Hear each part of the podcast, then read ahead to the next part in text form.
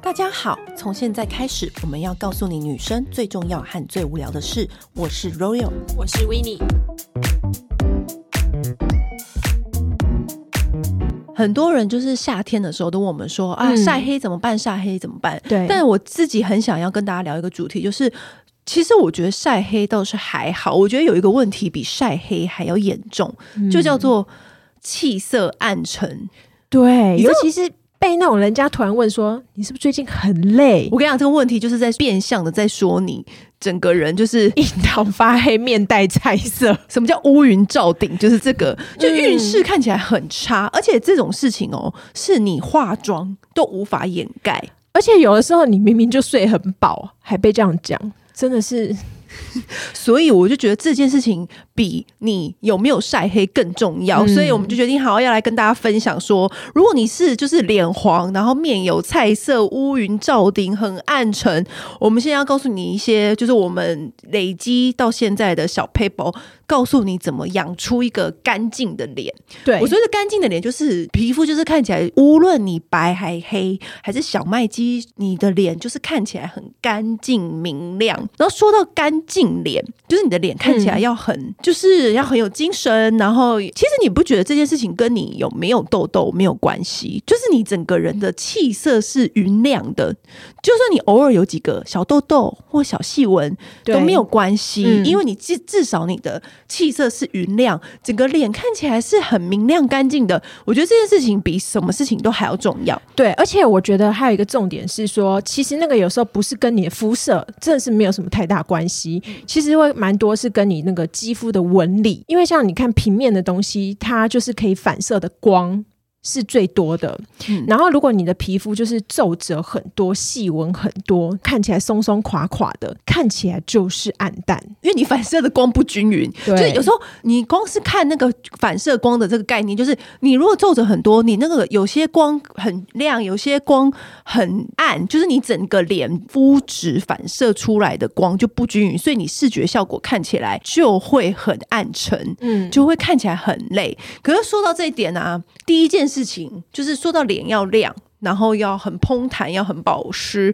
很多人都问我们说：“哎，有什么推荐的面膜？”因为上次不是我们回答大家什么一百题哦，对，对很多人在敲碗面膜。对，然后呢，我觉得这一题啊，就是很适合现在先回答大家一一个面膜。我觉得有个面膜真的很好用，就是只要讲到说啊，你最近脸有点暗哦，然后我就会立刻请出那一罐面膜出来，就是香缇卡的钻石面膜。我发现香缇卡是只有我们这些资深美容。才知道，其实我觉得是哎、欸，而且我那时候其实我刚开始做美容编辑的时候，我自己都对它有点陌生，因为它是那种低调的贵妇爱用的品牌。可是我跟你说，你只要一旦接触香缇卡的牌子，你就会爱上。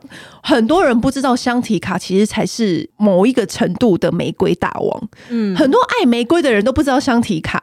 有啊，那个你以前讲过啊，我们讲那个玫瑰香水的时候，对，我那时候讲玫瑰香水的时候，嗯、我有讲一罐香水，就是香缇卡出的 Ruby Rose，对，很好闻，就是晨露早晨晨露的玫瑰的气息。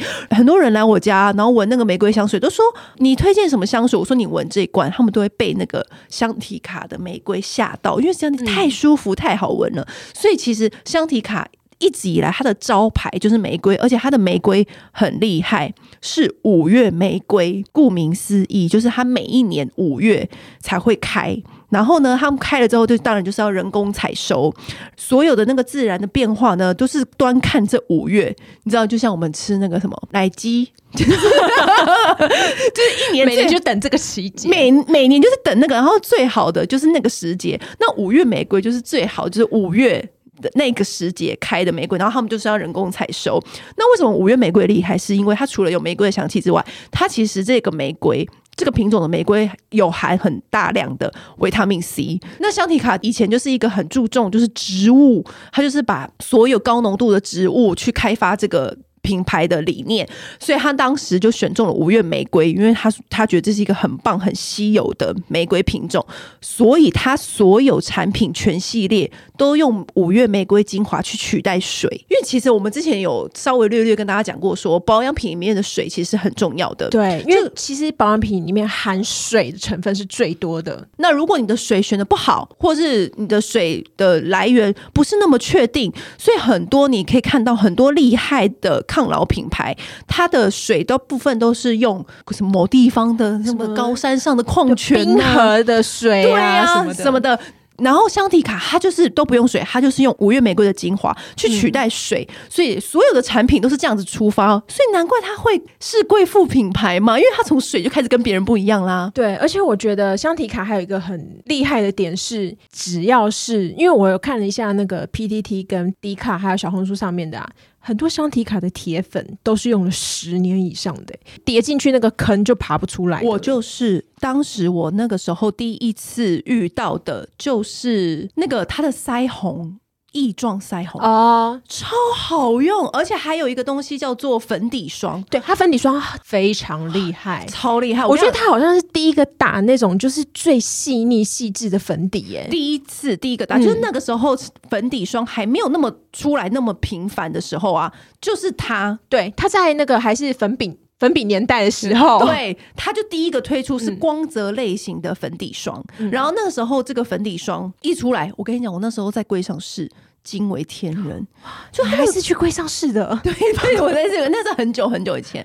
然后呢，说到香缇卡的保养系列，我最爱的就是它的钻石系列。钻石系列，你是不是之前也有跟大家提过？对，保养控阿姨啊，她也是跟我又来了，保养控阿姨又出来了。对，她都不知道品牌啊、名称啊什么的，她说跟我就是乱乱描述这样子。然后就是说，是不是长得银色的啊？然后就是小孩，因为我知道是给他是小的那个旅行组的。嗯，然后他就说，对，这个用了很有感呢，就是香缇卡的钻石级系列，我最喜欢就是它的钻石面膜。然后它的钻石面膜，我跟你讲，这个坑就是你们要小心哦，很难爬，很难爬出来，很难爬出来，因为它、嗯、它的那个面膜就是一般你打开来就是银色罐子，然后打开就是很清爽的乳状。可是是不是那种勾勾的乳状？我觉得它有一点点弹性，像有点像布丁这样子。对对对对对对。可是它那抹上去的瞬间，你鼻腔都会环绕那个五月玫瑰的香气，就是很它跟一般的玫瑰香气不一样的是，它是很清晨、很干净的玫瑰香气。嗯，然后因为这个。面膜真的太厉害了，他在论坛上面有一个称号，叫做面膜界的四大神兽。其他三大我就先不讲，其中一大神兽就是指香缇卡的钻石面膜。好，我也封号。我看到的比较比较口语化一点，我看到哎、欸，在那个小红书跟那个 PTT 上面啊，都有人不约而同的说，这一罐就是你吃土也要花钱买下去的面膜。对，我想说，哎、欸，四大神兽是什么意思？四大哎、欸。嗯，我那时候我的用法是，因为这个面膜它其实很久以前就红了。你还记得以前就是那种红毯很盛行的年代？对，现在想起来就心有戚戚，就是很落寞。有没有？现在没什么颁奖典礼，以前任何那种各大颁奖典礼，我们都要守在那个荧幕前面看那些好莱坞巨星，然后我们都很关切他们红毯穿什么。以前呢、啊，就是好莱坞明星在红毯前不止一位哦，就非常多。你叫得出来那些巨星，他们在红毯前就会先敷这个面膜。完了之后再上妆，所以就代表说这个面膜它让肌肤发光的能力很强，要不然他干嘛在红毯前面敷？而且你知道红毯前敷的面膜都要特别选小心，因为你如果一敷过敏怎么办？对，或者是可能敷粉。之类的，对，但是我觉得会选这一罐是很有道理的，因为它敷敷完之后啊，它就是因为脸上你不觉得就是特别不亮的时候，就是那种小颗粒啊，然后粗粗的啊，或泛红，就会让你整个人看起来很花、很暗淡。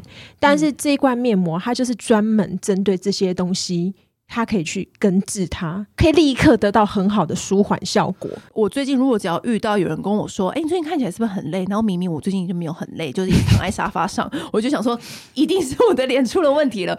我就会厚敷香缇卡的钻石面膜，你就先厚敷。那我告诉你怎么用，你厚敷千万不要小气，不要说：“哎呀，好贵，我真的要慢慢敷。”没有，没有，没有，你就是要厚到那个程度，就是刚好看不到皮肤的肤色。嗯、然后呢，不要以为厚敷就没事。你要按摩，无论你是先敷完十分钟之后要洗掉之前先按摩，还是说你先按完之后让它停着都可以。然后你就按摩完，然后把它洗掉之后，我自己是会再加码五月玫瑰的喷雾。嗯、你知道以前五月玫瑰的喷雾是非常红的。现在还是很红，啊，只是比较低调而已。对，对，以前是保养品牌还没有那么多，嗯、那么繁杂的时候呢，那个时候五月玫瑰的那个喷雾就是超红，它喷起来就是很舒服，一喷完就是感觉你好像在南发的玫瑰园一样。然后你也可以加码同系列的钻石级的精华，就是如果说你今天真的是暗沉到不行的话呢，你可以直接整套都用钻石级的。保养系列去对付，我是会把它当成晚安面膜，你也可以就敷过夜也可以，就对对，就不用洗掉这样子。嗯、然后我觉得你隔天啊早上起来之后，你再把脸洗掉啊，你如果那天有化妆，你真的就可以感受到什么叫做很贴妆这件事情。就是好的保养品，你一用就知道原因，就是在这，因为你一敷，你马上就知道。隔天你那一上妆，粉底一擦上去，那瞬间你就知道你前一天的保养品有没有用。所以就是为什么它在小红书上面被封为面膜界的四大神兽。那至于其他三大，我就之后再跟大家讲，因为我们今天的主题不在这。对 对对，我们在讲那个立刻有光。对对对对对对，我觉得我还很欣赏香缇卡的一个地方，我必须还要再多讲，就是因为它非常的注重动物的公益。就是他的慈善哦，对，我很喜欢他这个概念，因为他在很早很早的时候，甚至是因为最近就是环境保育是最近这几年大家才开始又更在乎又更重视了嘛。嗯，可是他在品牌成立没多久，他其实做动物环境保育这件事情已经做了超久。他的那个创办人啊，就是他们那整个家族，就是对于。大象、犀牛，还有那些野生动物，他们蓝鲸啊，嗯，蝴蝶啊，嗯、就是好像很稀有、快濒临绝种的那种蝴蝶。这样，因为他有说，如果我们不重视这个生态的话，其实会直接影响到我们人类的生活。嗯、所以他曾经就有推出过，因可能到现在还是有，每一年都会有。就是他只要一售出一支唇膏，他就会帮你种一棵树。嗯，然后或者是说，他每一年都会推出限定的那个。动物的假彩盘超美，有一年我记得是就浮雕的大象，然后或是浮雕的那种犀牛，或者是乌龟、海龟、老虎、老虎，嗯、然后在那个假彩盘上面，然后也一样，就是你购买了这个。动物慈善系列，它就可以帮你捐多少钱到哪里这样子，然后我就觉得说，哇，它其实是非常早以前就在做这件事情的，而且它的这个就是香缇卡的彩妆算是色艺兼备，因为它的那个粉质其实是非常细腻，嗯，就是画起来之后被称为就是是贵妇保养品牌，我觉得是有道理的，因为它上完妆之后，你就是会感觉到。粉质的细腻服帖以及够温润，嗯，它不会说像有一些彩妆，可能它就是可能显色度很好，可是它上完妆之后你很容易干燥。对，会反灰。嗯、对，有一些欧系的牌子还蛮容易反灰，它不会。嗯，然后再加上我觉得它虽然是都走那种高浓度植物系的路线，可是它还是运用很多高科技的抗老成分在里面。就是它就是那个面膜，就是有跟瑞士的实验室一起联合研发。你知道瑞士这两个字就出来了。嗯，你知道我们讲到抗老的单元，瑞士这两个字就会出现。就是我们的最高殿堂。对对对对对对对，它就是有加那种类肉毒杆菌的那种抗皱的六生态在那个里面，你听这些啊，我母萨萨听不懂，抗皱六生态什么的这些东西，我觉得你只要看到那种很贵的、很高端的贵妇保养里面是会加这些东西的，它的用意是什么？我觉得在于那种浅层的表情纹，嗯，那种很干的表情纹，有时候那个纹路是你是因为最近皮肤太干，所以才会有那些小小的细纹。还有还有，像你就是最近因为戴口罩啊，就是它卡在眼下这边有没有？然后你可能有一些动作什么的，你的表情其实都会因为这一个就是卡住加压，对，然后会让这周围的那个干纹细纹变多，就是沿着口罩那附近的纹路就会变多，这叫做干性纹吗？干性的浅层纹，对，它是因为你皮肤最近缺水太干才会出现这些纹路，这个时候是最好救的，就是你只要立刻敷上那个面膜，嗯、让它立刻吸饱水、吸饱水、吸饱水，像海绵一样鼓起来的时候，是不是就不会有那个纹路了？所以鼓起来的时候就是会有平滑，你就不会有纹路。所以觉得就是这些面膜，为什么很多人都说要敷面膜？原因就是在这。嗯，对。接下来就是如果你的脸 是很暗沉、雾煞煞，整个人灰扑扑。我觉得有件事情很重要，抗糖化这件事情，尤其大家最近宅在家里，然后零食吃很多嘛。嗯，我一直很想跟大家讲说，就是抗糖化啊，其实很多人在讲什么呃一些饮食的方法，嗯、什么一六八一个什么的，我觉得抗糖饮食还蛮值得提醒大家的，因为很多人不知道说，其实你的脸一直很暗很暗，一直觉得很蜡黄，有没有？这个跟你的饮食。有非常非常大的关系。对，那我觉得先举例来说，什么是糖化这件事情，就是指你体内啊，那些还没有被消化过的那种糖分，就是这个糖分呢，会自动跟你的那个体内的胶原蛋白这样子变成好朋友，然后呢，就会把你的胶原蛋白变变脆、脆、变断裂，其实就像那个焦糖一样，它就是煮到那个硬掉的那时候。嗯，然后它就很容易断裂掉了。对，然后因为你就像你的那个橡皮筋啊，它的那个弹性已经不在之后，它就会开始变黄、变松。所以你再吃再多的胶原蛋白都没有用，因为你白搭。对，因为比如说，好，你很多人问我们说啊，要吃什么牌子的胶原蛋白啊？可是你有吃胶原蛋白，对不对？可是你又在下午的时候吃很多高精致甜食，对，精致甜食什么的，那你就说啊，我怎么觉得这个牌子的那个胶原蛋白都没有效？那是因为你下午吃了那么多，不知不觉的状况底下，吃了这么多的精致甜食，当然会没效啊。其实我这个就是我自己在保养这上面真的是过不去的一个坎。对，但如果今天我们在这个主题上面，就是要提醒大家，所以我会吃抗糖定啦。对，所以我们现在要告诉大家说，如果你糖化，你就是很喜欢吃甜食，然后你一天很常吃那种下午茶或精致淀粉甜点啊，然后或者是你每一次的烹煮的方式都是那种煎炸。烧烤就是那种高温反应，就是会让你比一般的烹煮更容易发生糖化反应。嗯、那如果你是习惯这样子饮食习惯，然后一时之间又改不过来的话，可以吃抗糖定。那抗糖定我们很久很久以前可能是有讲过啊，Pola 的 Pola 的时候，但是很久了，很久。其实其实应该是在五六年前吧，我那时候就其实就开始吃抗糖定。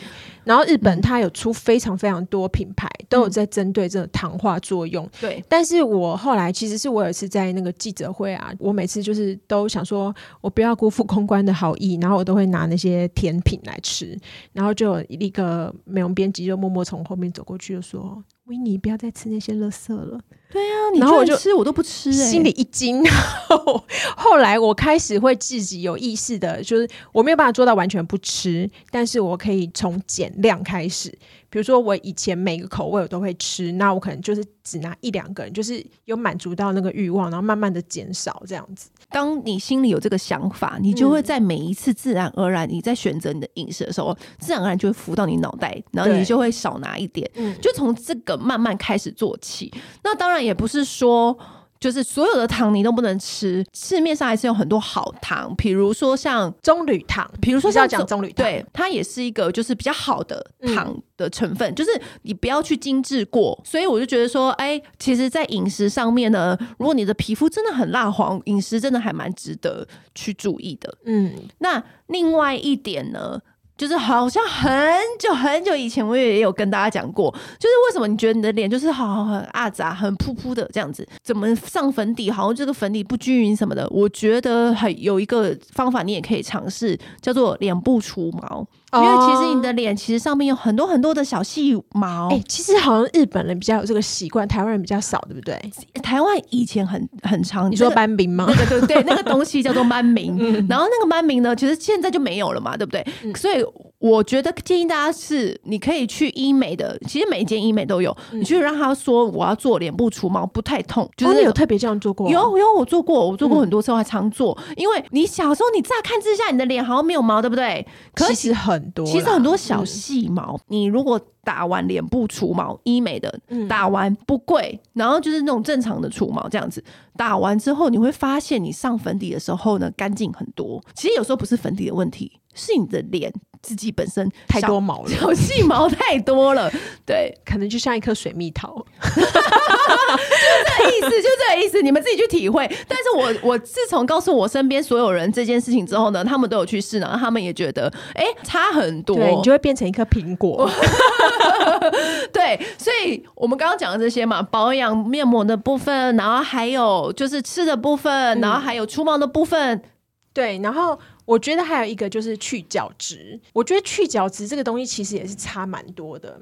因为我自己其实我自己没有到去的很频繁，但是我会做这件事情。因为你想想看，就是你今天每天洗澡啊，你自己稍微就是撸一下，你都会感觉到很多 SAM。然后其实你在脸上，就是我们的角质是每天不断的就是新陈代谢堆积上来的。嗯不管你今天是干性肌肤、油性肌肤的，其实它就是速度不同而已，但是都会。嗯、我举一个很简单的例子，让大家心领神会。嗯、你在用透明胶带的时候，不小心粘在肌肤上面，拔起来不是有点雾雾的吗？对，那个就叫角质堆积。你如果再粘一次，嗯、再拔起来，是不是更雾？很多人是不是都很怕说、嗯、啊？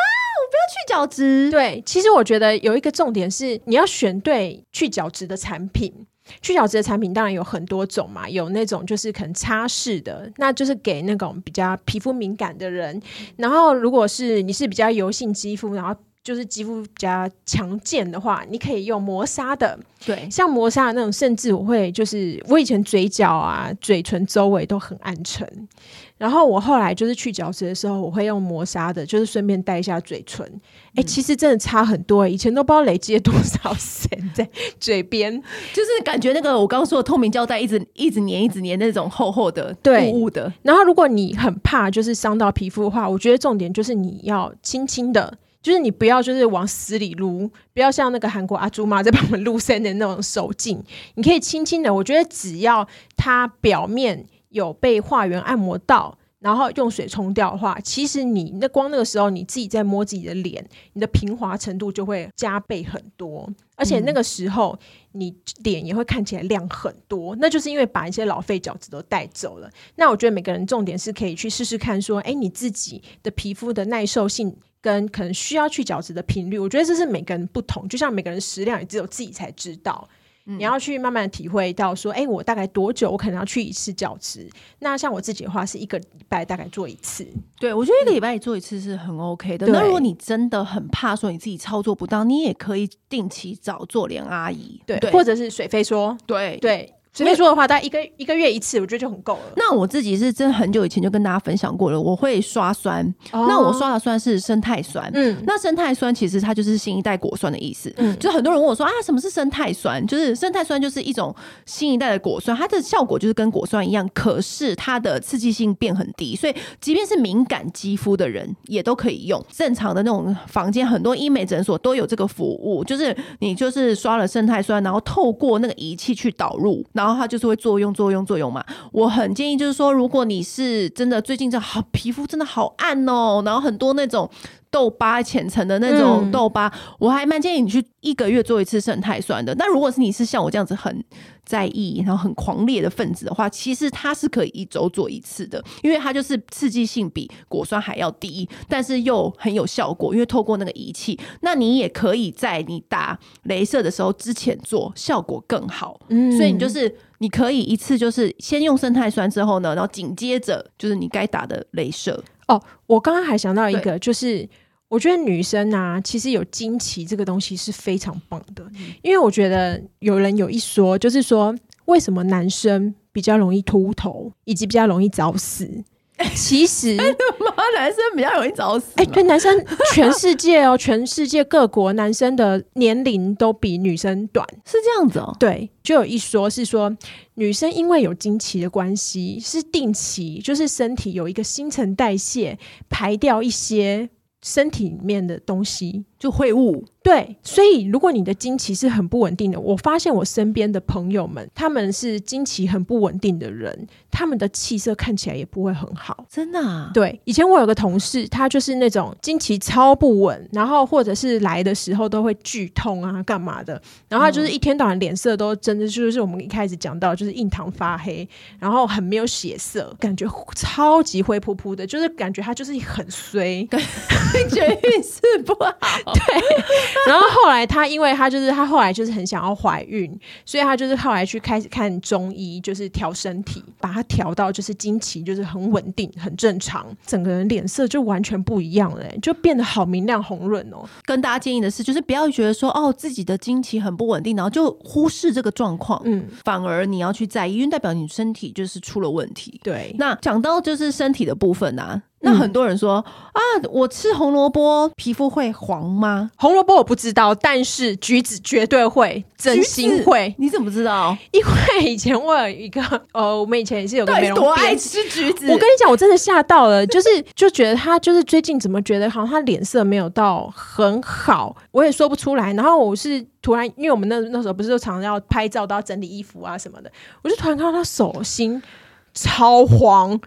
手心很黄，然后我就吓一跳，是真的，你会以为他手没有洗干净的那种。我就说你手心怎么这么黄啊？然后他就跟我说，因为我又开始吃太多柑橘了。到底多爱吃柑橘？吓傻对不对？然后后来我吃多多，对，而且因为那个柑橘都是在秋天嘛，秋天冬天的时候出的嘛，对，那个季节过了，他就是没有在吃的时候，他就又恢复正常了。请问他是吃多多？我倒是很想要知道。我觉得不管是会不会造成这样子的状况，我觉得任何东西都食物都不要吃太过量吧。但是吃这么多，吃到自己脸黄也很夸张。还有南瓜、啊、木瓜，对木瓜、红萝卜什么的，其实真的会。我有访问过医生，但它的里面的那个，我忘记它那个叫什么素，其实是真的会影响我们的肤色。但是就是不要过量。对，有啦。那个之前我们也是有个美容编辑，就是他给儿子，就是不是他们都会做那种宝宝食物吗？然后就会做南瓜泥呀、啊，干嘛的？就是儿子太欣赏南瓜泥，可能甜甜的小朋友喜欢吃啊。然后也是吃到就是全身都黄黄的，他就开始把它剪掉。是真的，是真的。我倒是想要知道是哪一家的柑橘，应该是哪一个品种？对，哪一个品种的？吓坏了，对？吃成这样，哦。所以如果你的脸色很黄，你要不要？可能也可以注意一下。欸欸、像我刚你刚刚讲到惊奇，那是不是跟大便也有关系？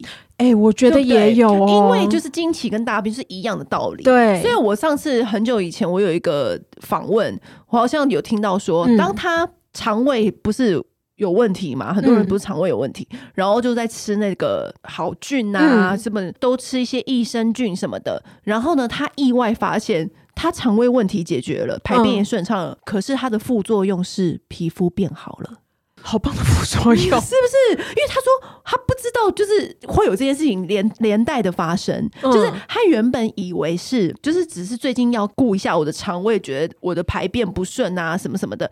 就后来他肠胃顺畅了，皮肤也跟着变好了。所以我觉得你刚刚说的那个大便，是不是跟经期就是有异曲同工之妙？就是不要忽视身上的这些。嗯问题真的蛮重要，尤其有关于排泄、代谢方面这样子。嗯、最后，因为我们今天不是都讲了如何让你的脸变亮吗？对，我觉得有一件事情，其实最后可以交代大家，就除了你的脸要发光之外。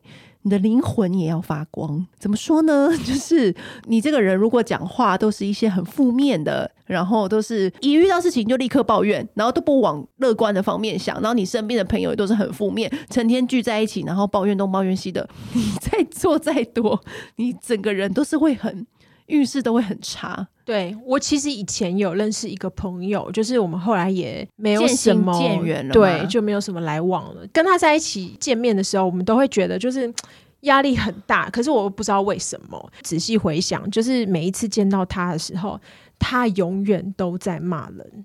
对，他身边我们认识的每一个人哦，真心每一个人。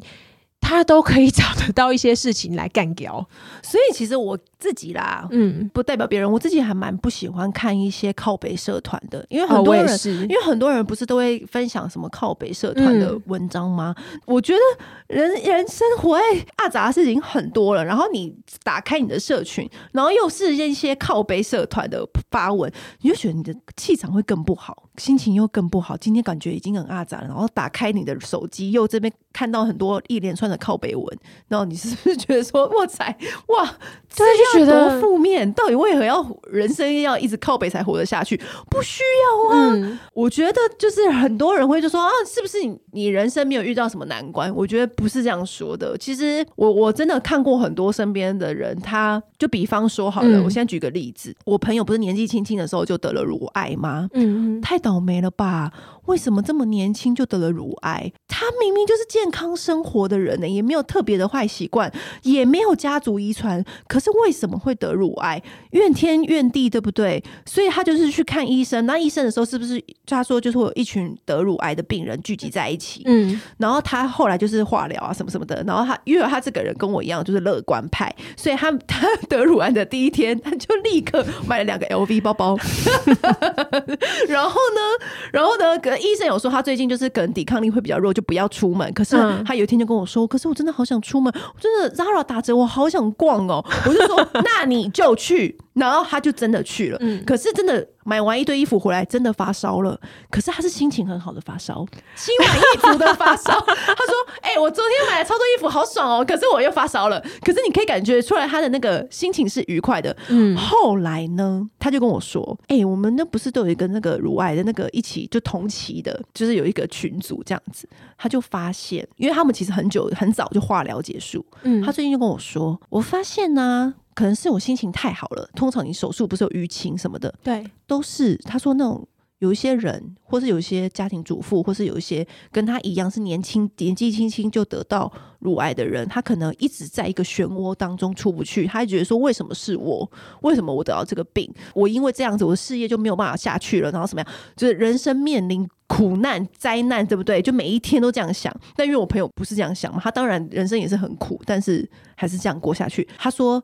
有那样子想法的人都很容易复发，而且他说他的淤青比他还要慢很多个月才消掉。我觉得灵魂要发光，可能就是在讲这件事情。如果你的你的心是很乐观啊，很无论遇到什么很困难的事情，或是很真的很低潮的时候，我觉得你的身边的朋友如果是很乐观的，其实我觉得那对你来说是一个很大的帮助。嗯，嗯，而且其实我觉得，当你自己这样子的角色的时候，其实你也很。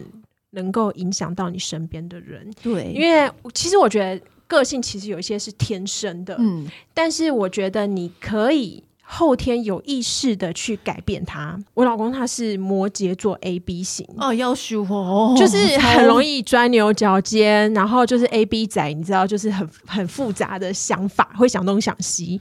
然后他以前他就说，他其实以前是其实真的是蛮负面思考的人。而且他就是发生什么事情，他都会先想到不好的。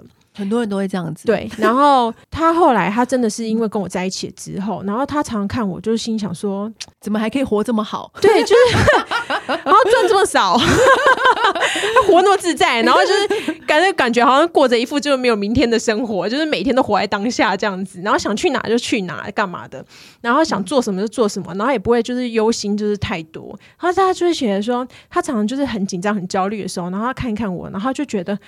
其实我好像不需要这样子诶，然后其实真的不会这么糟，其实真的没有关系。我之前就是很喜欢，就是出国到处走嘛。然后他也从一开始就是很抗拒，他就会觉得，你知道，就他就是这种很标准直男，就是为什么要一直出去玩？而且钱都浪费了，怎么办？我们要我们要存钱呢，你一年要出国几次？我们要有你要出国几次计划啊，对不对？对。然后后来后来就是我开始带他，就是会这样出国去走走，然后看看这个世界之后，他也跟我讲说，他自己眼界真的被打开了，然后他也很开心，在我们就是还算是年轻力壮的时候就可以。出去不会说哪一天我可能到老了，然后很累了，我才在那边哀怨，就是说啊，我走不动啦，然后我没有力气，或者是可能因为你永远都不知道明天跟意外哪一天先来。而且我觉得你刚刚讲到一个重点，有没有走出去很重要。对，大自然这件事情真的很重要，嗯、因为你走出去看了，你就觉得。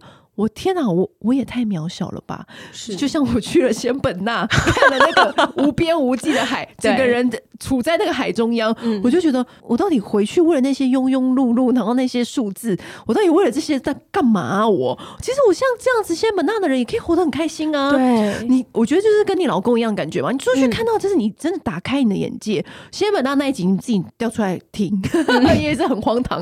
然后像 Peter Su 也是旅游的时候，是不是他就是看到。到那些他没有看过的眼泪，嗯，所以你回去之后，你就是感受就会很多，你就会觉得说，其实我真的不用为这些事情这么纠结，然后或者是这么负面思考，或者是就是觉得永远都是有可能发生不好事情。我以前很排斥那个《秘密》这本书。虽然我没有看过他，然后我大概知道他在讲什么。我以前觉得是 bullshit，但是我后来我上次也有讲到嘛，就是那个我去算塔罗牌那个事情。其实我觉得每个人都是有心想事成的能力，然后以及你是会去吸引跟你相似的人聚在一起的，相同羽毛的鸟会聚在一起的。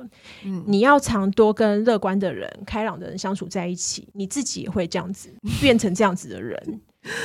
对啊，对，所以因为比如说像我跟 Winnie 或者跟另外一个朋友理查旅游，那旅游的时候其实有时候就会很多很多时候。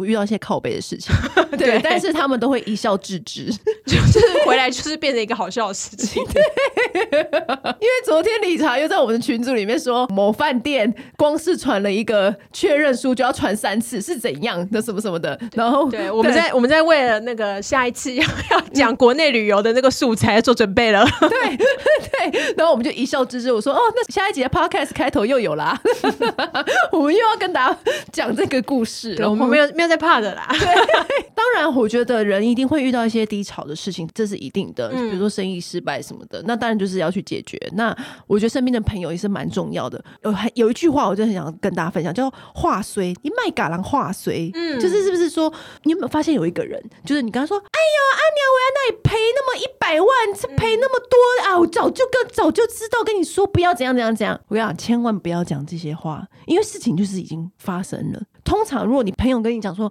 哦，最近事情失败，然后真的赔一百万什么的，这些再讲一句我刚刚的那个回复，会不会让人更更想死？对对，我觉得不要话随。以前有一次我那个访昆凌，嗯、我问到他夫妻相处之道，就是问他说，哎、欸，那如果就是周杰伦就是很低潮的时候，或者他遇到什么挫折的时候，你会怎么安慰他？嗯、然后他就跟我说，他就想一下，他就说，那他可能会讲说。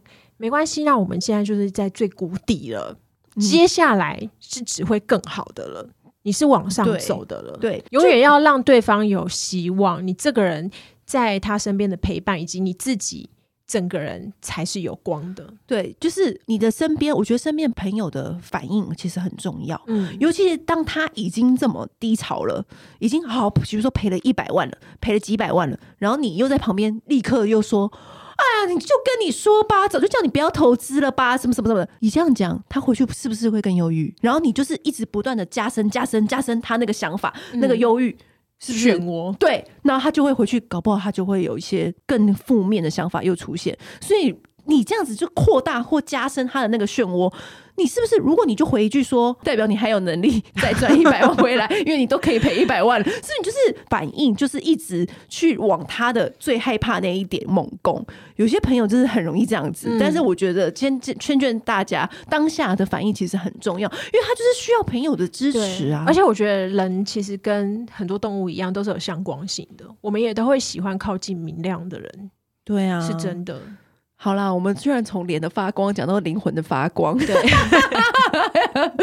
这些方法啊，都可以让你的脸变更亮、更干净，嗯、这是真的。因为你看我那朋友，即使他年纪轻得了乳癌，然后当然当然化疗之后，他还是亮都不行呢，对不对？对啊，所以乐观，然后好好保养，然后好好吃东西，就是这样子喽。好，今天就先这样喽，拜拜。嗯按订阅，留评论，女人想听的事，永远是你最好的空中闺蜜。